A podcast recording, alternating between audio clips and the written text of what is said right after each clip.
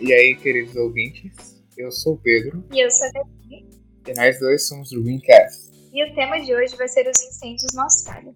A gente vai falar sobre como começou, desde quando começou, melhor dito, as consequências que esses incêndios estão tendo nas espécies animais. Falar também do impacto ambiental que está tendo, é, como o aquecimento global contribuiu para que esses incêndios crescessem cada vez mais, maneiras que vocês podem ajudar, que pessoas estão fazendo para poder acabar com isso, as políticas é, da Austrália para acabar com isso mesmo.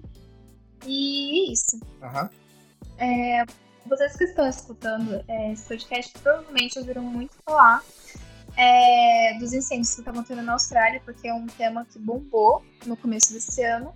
Porém, não é de agora que esses incêndios estão acontecendo. Eles estão acontecendo desde setembro do ano passado e foram crescendo cada vez mais e como eles, eles tomaram proporções gigantescas, é, como a gente vai falar mais pra frente das consequências, acabou que a, a, mídia internacional caiu em cima e todo mundo ficou sabendo, deu atenção tudo mais.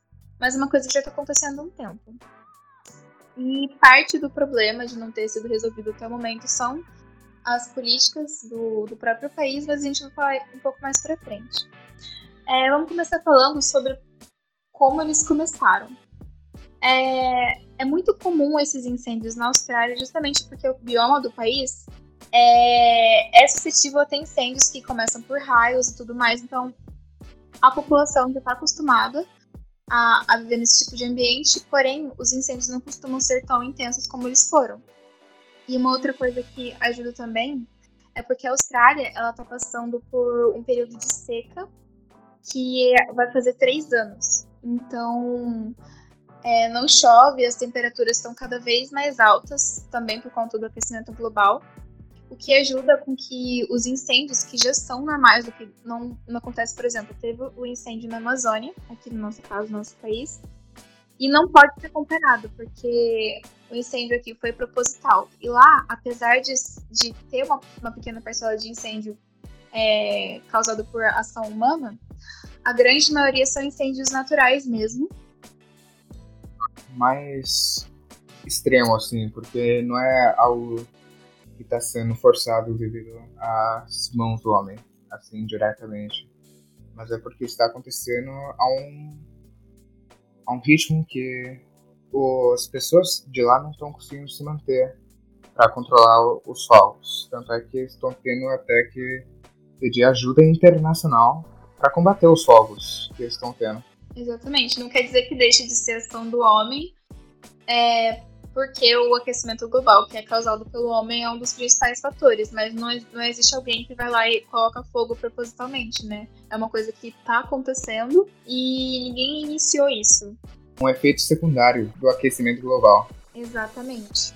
E, mas o fato de não ser proposital é, da ação humana é porque na Austrália eles têm políticas ambientais que se chamam negacionistas. Porque o primeiro-ministro, inclusive, ele foi duramente criticado, ele tentou é, tirar foto com, pessoas, com voluntários que estavam trabalhando lá para extinguir os incêndios, e os voluntários se, se, recusaram a apertar a mão dele, se recusaram a tirar foto, porque falaram que ele era uma vergonha, porque ele tem políticas realmente negacionistas. Ele, o fato de ter os incêndios desde setembro e as pessoas começarem a dar atenção só em, em janeiro desse ano, porque a situação estava muito feia, foi justamente porque ele, ele não deu atenção antes por falar que era uma coisa natural, que acontece mesmo, e taranã. Só que ao mesmo tempo que é natural e acontece mesmo, é, a Austrália ela tem, eu acho, o maior índice de, de emissão de gás carbônico.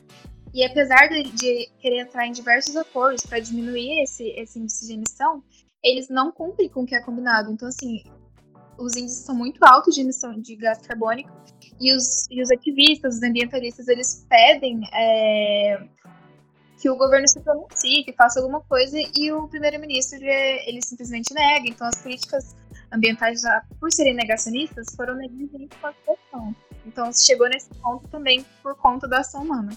Gostaria de adicionar também um negócio bem interessante que eu cheguei a ver, e é que, enquanto em realidade os incêndios estão acontecendo é normal acontecer esses períodos de secas e tudo mais. Uhum. O que está acontecendo é que os efeitos desses, dessas secas, desses incêndios que normalmente eram naturais, está sendo exacerbado a um, a um pace extremo, basicamente.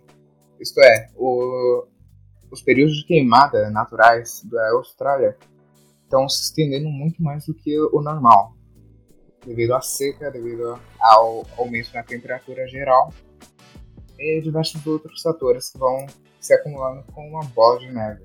Sim. Um outro negócio que eu achei muito triste, porque realmente é triste você saber do, da quantidade de animais que morreram nesses incêndios. Nossa, foram muitos mesmo. Sim, milhões. E se a gente contar os insetos também, o número pula para pelo menos um bilhão de animais que foram mortos, segundo as pesquisas. Sim. E, e fazem parte da ecossistema, né? Tipo, eles são necessários. Então, mesmo que consigam reflorestar o lugar de coisas queimadas e restaurar, os alimentos eles eram necessários para o ecossistema sobreviver. Então, vai ter uma diferença gigantesca.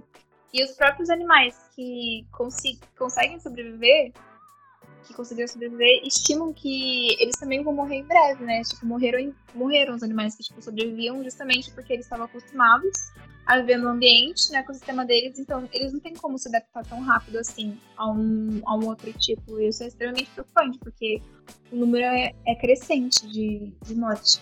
Sim. E, tipo, mesmo sem contar os insetos, meio bilhão é muita coisa de, de animais para morrer no mesmo lugar. Além do mais, tem também, tirando o fato também deles terem que se adaptar a um novo ecossistema, que causa muitos problemas. Especialmente se você tiver que introduzir um animal completamente novo a um ecossistema que pode causar problemas.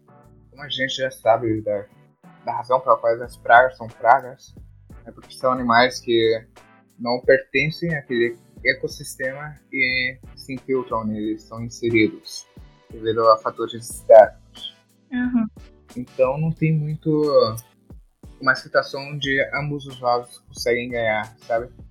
Mesmo que mais sobrevivam, eles vão entrar, eles têm essa chance de se tornar pragas no, no outro habitat. Sim. O que vai impactar o balanço ambiental da região. E não só assim, o, o, a fauna e a flora, mas também a, a qualidade do ar em muitas cidades australianas tá horrível, né? E muita gente está pagando preço com a saúde por conta disso. Tem um índice de qualidade do ar que chega que vai até 999, que é o pior. E o, o índice da Austrália estava muito perto disso. Foi o, o, mais alto encontrado. Por exemplo, o da China, que consideram que é um ar muito poluído, se não me engano, é entre 200 e 300. E já acham muito, muito, muito alto. E o da, o da Austrália estava perto de 900. Então, assim, o ar que as pessoas estão lá que estão respirando é, é horrível para a saúde delas, é péssimo. E é um perigo, né? Sim, com certeza. Tanto é que se você pesquisar na internet, dá para achar diversas imagens de cidades na Austrália com o céu completamente mudado a cor devido aos incêndios. Você já chegou a ver alguma dessas imagens? Eu vi e fiquei horrorizada. Inclusive, você consegue ver imagens até dos animais morrendo, né? Tipo, viralizou um vídeo de um koala que estava sofrendo muito e, e uma das voluntárias tentou ajudar, mas dando água para ele, mas já sabia que ele ia morrer, porque alguns animais, tipo cangurus, que são mais ágeis, até conseguem sobreviver aos incêndios que correm quando o que está acontecendo, porém depois também acabam morrendo por falta de alimento, por falta de água. Mas os koalas, por exemplo, os que não são ágeis, a maioria morre queimado, intoxicado, então assim, é bem triste. São imagens muito tocantes. É, um problemão. Que realmente não tem muito, muitas soluções que a gente aqui no Brasil tenha como ajudar diretamente. Sim, mas muitos voluntários têm um. Porque assim, é, foram. Se não me engano, o Canadá enviou voluntários, Sim. bombeiros, e vários outros países mandaram também, porque os bombeiros do, da Austrália não estavam dando conta, eram muitos focos de incêndio. E tanto é que foi, depois também os militares começaram a ajudar, não só os bombeiros.